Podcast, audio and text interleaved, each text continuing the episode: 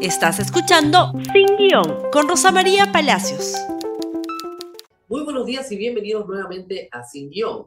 Y bueno, ¿cómo hacer para que termine la convulsión social en la que está nuestro país? ¿Cómo hacer para que pare las tomas de carreteras, los asaltos a locales públicos y privados, los heridos y los muertos?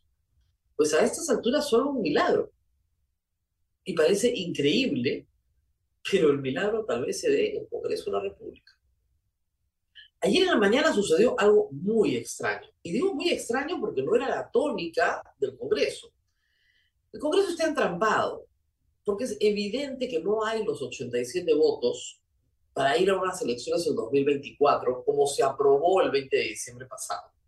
Y es evidente porque la izquierda no va a votar a favor de esa salida y va a retirar probablemente los seis o siete votos que se pusieron para llegar a los 87 porque se aprobó con 93.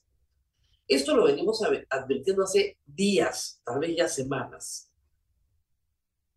Por lo tanto, se tenía que buscar una salida al 2023. Una salida que no se veía en el horizonte. La representante de Fuerza Popular y vocera Tania Ramírez se presentó en el programa de Jaime Chincha el miércoles en la noche y despreció olímpicamente toda posibilidad de unas elecciones en 2023. No sabemos qué pasó, no sabemos cómo se negoció, no sabemos cuál es el verdadero interés, pero lo que sí sabemos es que Fuerza Popular publicó ayer este comunicado. Un primer acto, ¿no es cierto?, que antecedió a la presentación de Nano Guerra García, que veremos en un instante exhortamos al Congreso a aprobar adelanto de elecciones de 2023. Lo que alega Fuerza Popular es que ellos lo propusieron primero. Hay que decir que su propuesta original era tener unas elecciones en diciembre del 2023, este año, la primera vuelta, y completar el proceso en enero febrero, y tener a un gobierno juramentando en abril del próximo año. No parece ser la propuesta más seria y hoy día tiene que conversarse en el Congreso sobre el cronograma tuesta, que lo veremos en un momento, que se ha propuesto. Pero lo cierto es que Fuerza Popular cambia completamente su posición. Un comunicado firmado por el señor Garrarreta, su secretario general, asume como posición de partido, con la bancada que hoy es mayoritaria en el Congreso con 24 votos, un cambio, lo cual le reitero, bien importante. ¿Por qué? Porque Fuerza Popular, unida con la izquierda, unida con APP, con Somos Perú y con Podemos, perfectamente puede sacar el adelanto de elecciones para este año. Falta ver qué dice la izquierda. La izquierda lo que quiere es forzar la renuncia de Dina Boluarte. Si esta propuesta no se aprueba, a Dina Boluarte no le queda otra cosa que no sea renunciar. Pero escuchemos primero lo que pasó ayer en el Congreso porque fue francamente una sorpresa para los aliados de Fuerza Popular, en Avanza País y en Renovación, que miraban esto con horror. Pero escuchemos primero a Hernando Guerra García. Presidente, yo quiero recordar que fue nuestra bancada, que fui yo como presidente de esta comisión que planteó en este hemiciclo que las elecciones fueran a junio del 2023 y alcanzamos a las justas cuarenta y tantos votos. Porque no, que no debe ser así, que no debe ser así. Y en pasillos decían, no, ni siquiera el 2024, el 2026, presidente. Si se quiere elecciones el 2023, presidente.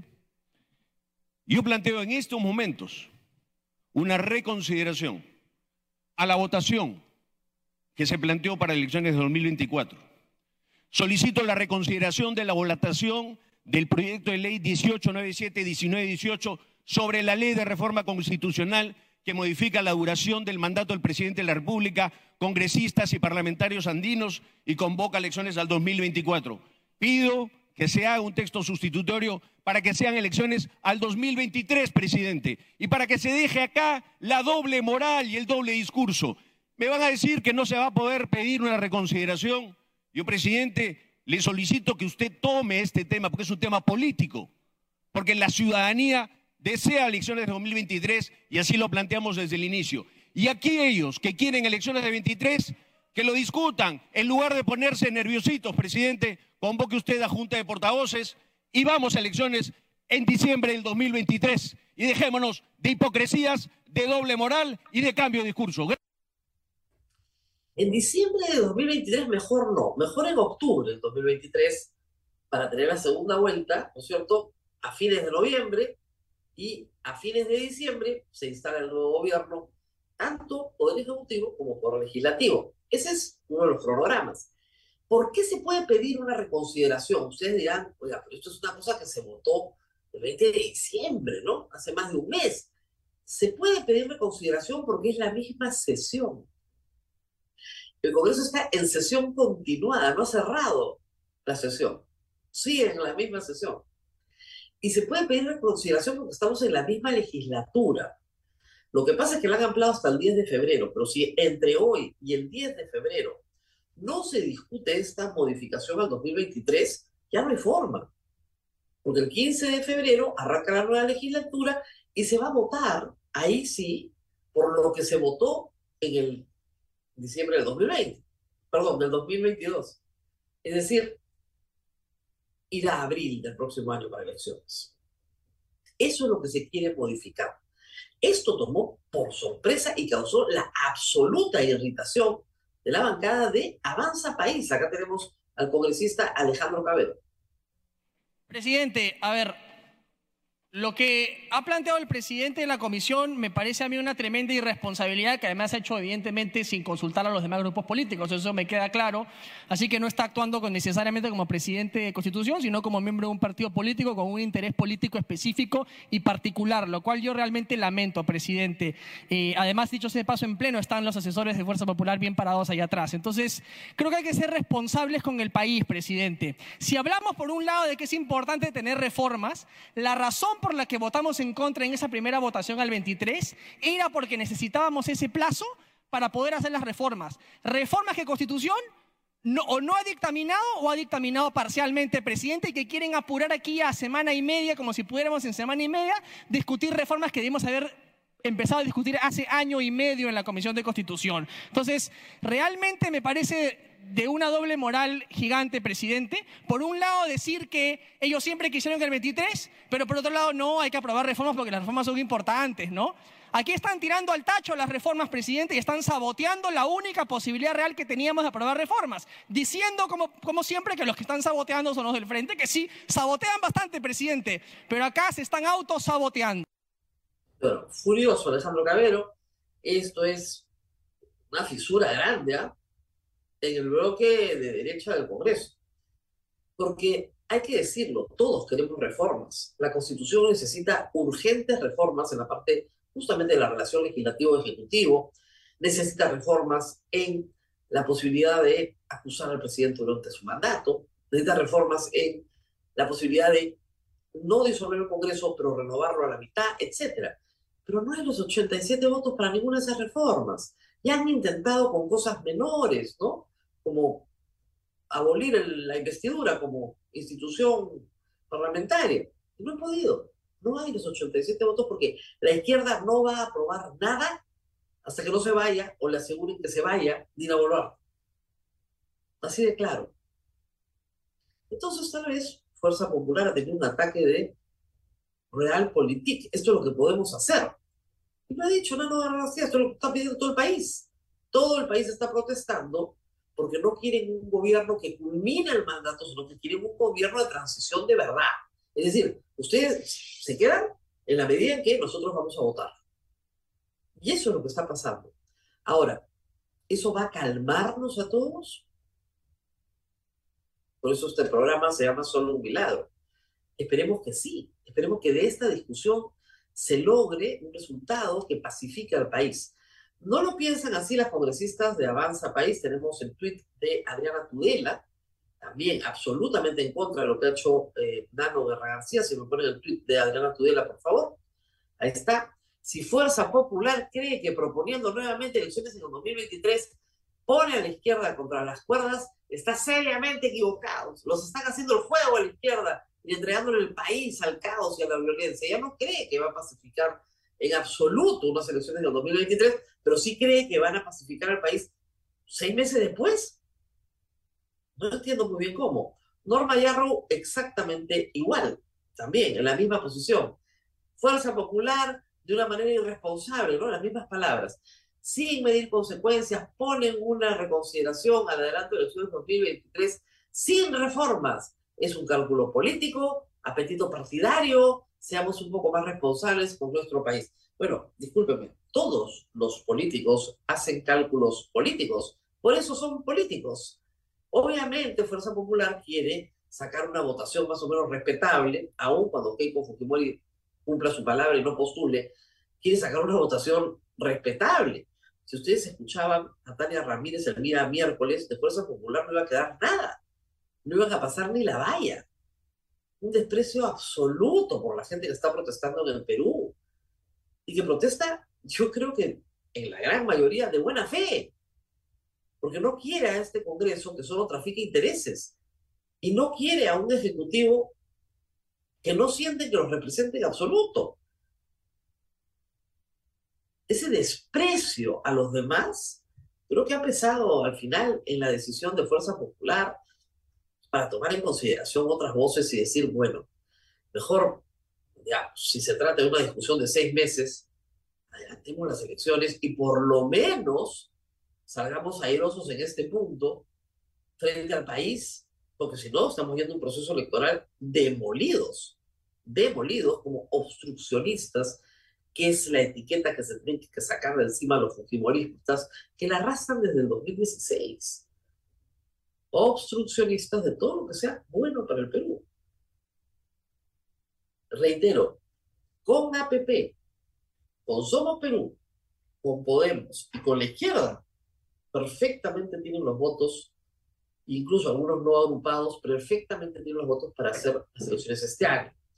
Flor Pablo acaba de presentar también esta mañana un proyecto para elecciones este año modificado sobre la base del cronograma Tuesta, pero antes de ir al cronograma Tuesta, luego de este laberinto del Congreso ayer, el presidente Williams, que tenía otra agenda, sorprendido, también es de Avanza País, sorprendido, levantó la sesión a las doce y media, pues esto es minutos antes de las once. A las doce y media levanta la, la, sesión, cita para las nueve y media, ahorita se está reuniendo el Congreso, empezando a reunirse el Congreso, pero termina con una frase que lo va a inmortalizar, aunque hay que decir una cosa, eh, se entiende al señor Williams, está molesto, veamos. Señores congresistas, voy a dar por concluido el debate para que la mesa directiva se reúna. Esta reconsideración la vamos a tratar en la mesa directiva aquí terminamos este debate y vamos a continuar. De lo contrario, yo voy a suspender la sesión hasta el día de mañana. Vamos a continuar con el debate. Señores, continuamos. Bien. Hemos pedido la palabra. La palabra. Se suspende la sesión hasta mañana a las nueve y treinta de la mañana. 9 y 30 de la mañana tenemos sesión. Se suspende la sesión. No se le salió el no jodan. Es que dijo, podemos hablar de otros temas, tengo otra agenda. Ah, ¿no quiere? No. Jodan, nos vemos mañana.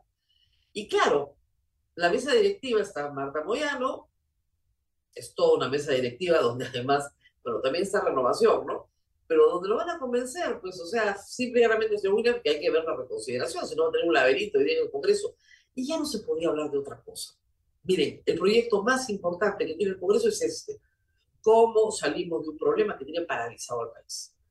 Ese es el proyecto que tenía que debatirse y dijo, bueno, mañana, ahora nos reunimos mañana. Tiene que haber habido negociaciones ayer todo el día, porque pasa algo curioso con esto.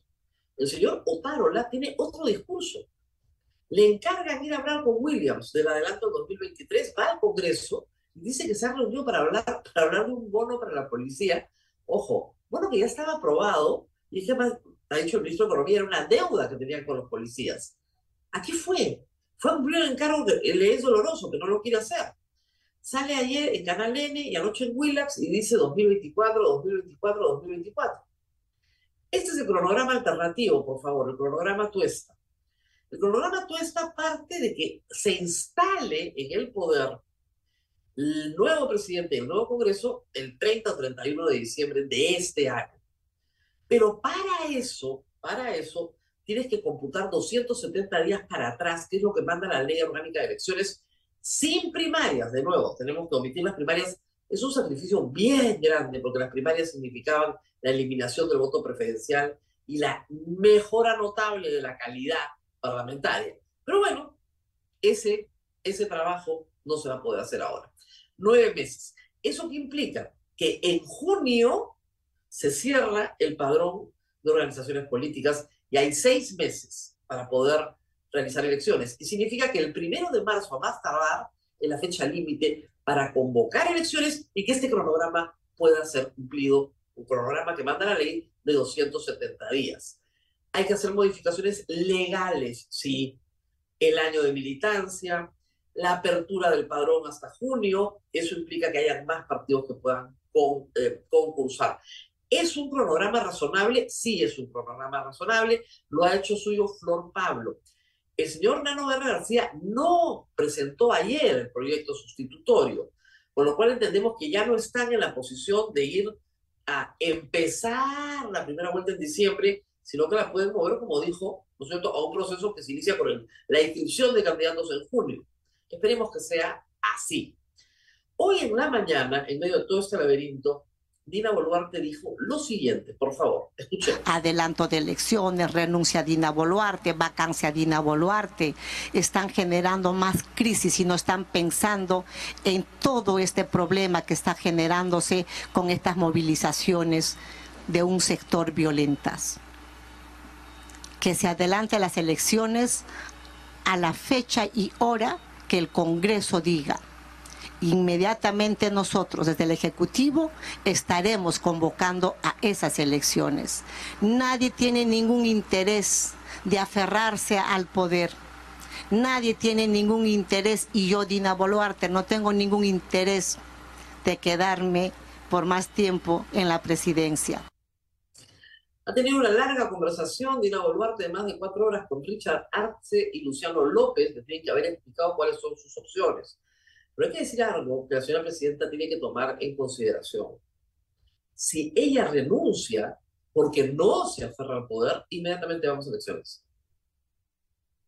Entonces, si el Congreso no se pone de acuerdo hoy, y tampoco el 15 de febrero vota a favor de la reconciliación, perdón, de ir al el año 24, porque no van a votar, la izquierda va a buscar quitar los votos necesarios, los 87, para ir a votar el año 24, no queda más que su renuncia.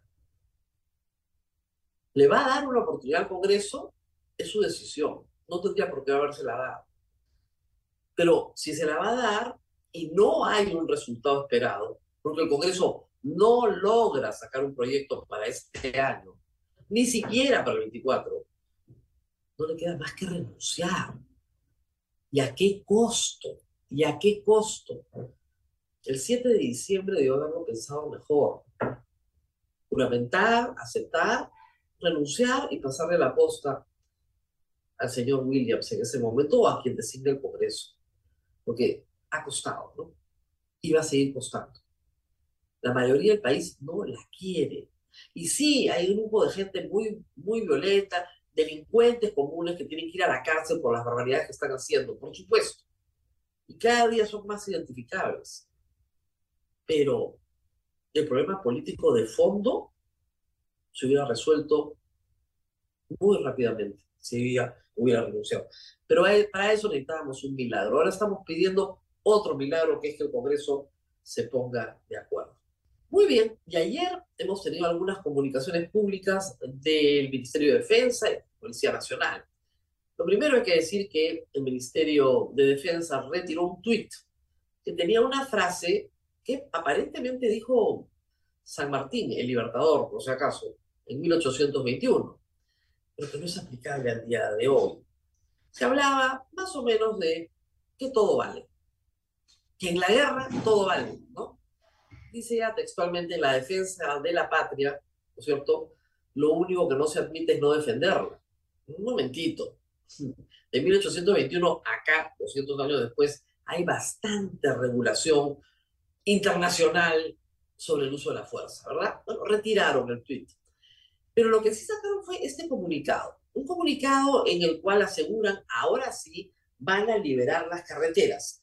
El comunicado es correcto en términos legales, pero muy correcto, ¿no es cierto? Eh, dice acá, ante esta situación, la Policía Nacional del Perú, con el apoyo de las Fuerzas Armadas, efectuará el desbloqueo de las carreteras del red vial del Perú Nacional que se encuentren declaradas en estado de emergencia en virtud del artículo 2 del Decreto Supremo Tal. Hacemos un llamado a quienes persisten en estas medidas ilegales a desistir del desbloqueo pacífico de las vías y evitar el enfrentamiento con las fuerzas del orden que actuarán en defensa de la legalidad en el marco del artículo 137 de la Constitución y los decretos legislativos 1186 que me he pasado explicándolo en este programa y 1095 y demás normas vigentes. Es decir, muy legal el comunicado y narran las conductas delictivas, que son delictivas, están en el Código Penal. No dicen terrorismo, ¿eh? dicen delito. Delito de usurpación, delito de toma de vías, ¿ok? Como debe ser. Correctísimo. La pregunta es por qué lo sacan ayer, si esto está vigente hace años. Que no han estado desbloqueando las carreteras. Que lo que hemos visto no es desbloqueo de carreteras. ¿Qué cosa es? ¿Es una nueva estrategia? Es muy raro todo esto del comunicado. Hoy en la mañana me han preguntado a los ministros de Defensa e Interior y han dicho que la estrategia la van a ir revelando de a pocos. Bueno, y que confiemos, sí. Si se hace dentro del decreto legislativo 1186, no debería haber un solo muerto, ni siquiera heridos, si es que se hace en el cumplimiento del decreto legislativo 1186. Pero ya hemos visto que no. ¿Qué es esto? Algunos me dicen es un mensaje. Es un mensaje, es una advertencia, una más. No te puedes quemar en advertencias si es que no haces algo. Y reitero, la situación que acabo de hablar esta mañana con el director de Radio Madre de Dios es crítica. Tienen 26 días sin o 21 días sin recibir gas ni combustible y sin recibir verduras, las tres cosas más graves en este momento en Puerto Maldonado. Pero vamos a ver qué pasó en materia de protestas. Por favor, si me ayudan, tenemos la marcha de la Panamericana Norte ayer. Una marcha que sorprendió, porque se esperaban nuevamente movilizaciones en el centro de Lima, pero no se esperó que la movilización fuera a pie. Han caminado unos 20 kilómetros desde Los Olivos, desde Comas en realidad, hasta el centro de Lima, ocupando la vía que va de norte a sur, o sea, hacia el centro de Lima, más de, algunos dicen mil personas, pero yo vi bastante más gente, pero en fin, eh, ¿qué pasó después? Eh, después, eh, ahí tenemos otras imágenes, ahí ven ustedes, no es poca gente. Este es el sexto o séptimo día de marcha. Y si ustedes observan, yo no veo que, que la marcha decrezca. Yo no creo que sean unos grupitos que se juntan en la noche en las inmediaciones de la Plaza San Martín, como ha dicho el señor Otaro.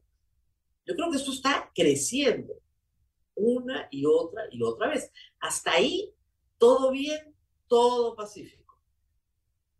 Pero cuando intentan entrar ya a la Plaza 2 de Mayo, cuando intentan entrar a la Plaza San Martín, la policía los dispersa y esto lo viene realizando hace días la policía. Es decir, impidiendo el derecho a reunión, piden el derecho de reunión. ¿Por qué? Porque no quieren la foto. El gobierno no tolera la foto. ¿La foto de qué? De la Plaza San Martín llena. Esa es la fotito que no quieren tolerar. Para que no compares, para que no tengas posibilidad. Y esto lo venimos viendo desde la semana pasada. No quieren la foto. Entonces, ¿qué haces? Partes la, partes la marcha. No los dejas juntarse, los dispersas ahí les tiras bombas lacrimógenas y ahí la, población responde con piedras, con palos. Y este es el show de todas las noches. Todas las noches es igual. En Lima, por lo menos. Pero en el resto del país sí hay muchísima más violencia. este es el tuit de la Defensoría del Pueblo de ayer, para que ustedes saquen una idea del recuento de víctimas. El país viene sufriendo, y lo ponen ahí para cambiarlo, 57 muertes en estos conflictos y más de mil 658 personas heridas entre civiles y policías. Algo tiene que estar funcionando mal. Este no puede ser un método represivo. Con 1.658 personas heridas, estás haciendo algo mal en cualquier situación y, por supuesto, 57 fallecidas, de las cuales 10 corresponden directamente al bloqueo de las carreteras y su imposibilidad de obtener atención médica.